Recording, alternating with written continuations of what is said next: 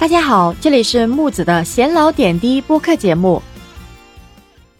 相信各位也知道吧，现在全员核酸已经没有了，行程码也没有了。如果上班不幸感染了新冠，那还算不算工伤呢？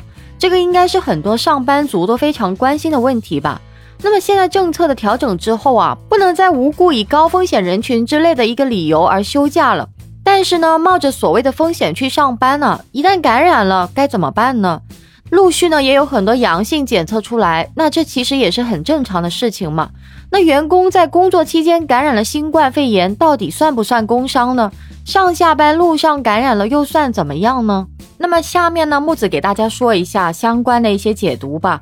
医护和相关工作人员如果是在进行新冠肺炎的预防和救治工作中感染的，那么就算工伤。那么其他员工如果是在上下班过程中感染的，就不能算工伤了。所以呢，对于普通人而言呢，还是应该做好防护，保护好自己。平时呢，应该适当的运动，增加自己的免疫力。那么去公共场所呢，记得一定要佩戴口罩。还有呢，一旦出现相关的症状啊，症状较轻的就在自己家里吃药休息吧。那症状较重的呢，就要及时就医了。那么今天说到这个工伤啊，大家了解这个工伤鉴定的一个流程吗？首先第一个是工伤认定。那么工伤呢，其实不同于其他人身伤害的，工伤它是必须符合这个法律条件，而且呢必须经过一定的一个程序认定为工伤。所以呢，发生工伤以后呢，依法进行工伤认定是非常重要的。那首先需要强调的是啊，应该由省级劳动保障行政部门进行工伤认定的一个事项。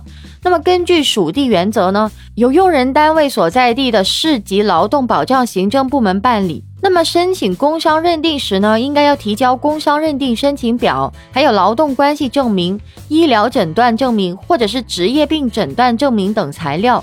那么，劳动保障行政部门应当自受理工伤认定申请之日起六十日内作出工伤认定决定，并书面通知申请人和用人单位。第二呢，劳动能力鉴定，工伤认定完毕以后呢，经治疗终结或者是治疗伤情相对稳定后存在残疾影响劳动能力的工伤职工，还应当进行劳动能力的鉴定。那么，劳动能力鉴定是指劳动功能障碍程度和生活自理障碍程度的一个等级鉴定。劳动功能障碍分为十个伤残等级，一级是最重的，十级是最轻的。那么，生活自理障碍分为三个等级：部分不能自理、大部分不能自理，还有完全不能自理。那么，劳动能力鉴定申请人是可以用人单位、工伤职工或其直系亲属、申请人之间不分先后顺序。是社区的市级劳动能力鉴定委员会。那么申请鉴定时，应当提供工伤认定决定，还有工伤医疗的有关材料。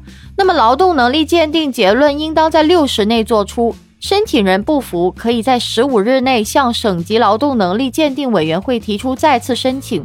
那么省级劳动能力鉴定委员会作出的鉴定结论为最终的一个结论。那劳动能力鉴定结论做出一年以后呢，伤残情况发生变化的，还可以申请劳动能力的一个复查鉴定。那第三个是工伤职工应享有的一个待遇，还有救济途径。那么工伤职工呢，应享有的一个待遇是每个职工特别关心的一个问题啊。根据这个工伤保险条例一规定，工伤职工应享有的一个工伤疗愈待遇、停工留薪待遇，还有造成残疾的，应享有一次性的伤残补助金、伤残津贴、一次性工伤医疗补助金、一次性伤残就业补助金、生活护理费，还有残疾辅助器具费等。那么，以上这个伤残待遇，并不是每个工伤职工都全部享有的，即使应当享有的，也不能一概而论。那么，根据这个伤残程度不同呢，享有的一个标准和获得的补偿数额也不同。那么，造成死亡的，应享有一次性工亡补助金、丧葬补助金，还有供养亲属抚恤金。那么，鉴定费、交通费、营养费，根据具体实际情况由用人单位承担。那么，工伤纠纷的一个解决途径主要有和解、调解、仲裁，还有诉讼。那么，不管采用哪种方式来解决，都不应当盲目去做。如果自己不明白呢，也可以咨询或者聘请专业的律师或者是专业的人员，以便更好的去保护自己的合法权益啊。那么关于这个工伤鉴定呢，木子今天就跟大家聊到这了。那关于这个话题，大家有什么看法呢？欢迎在下面评论区留言哦。关注我，下期节目再见。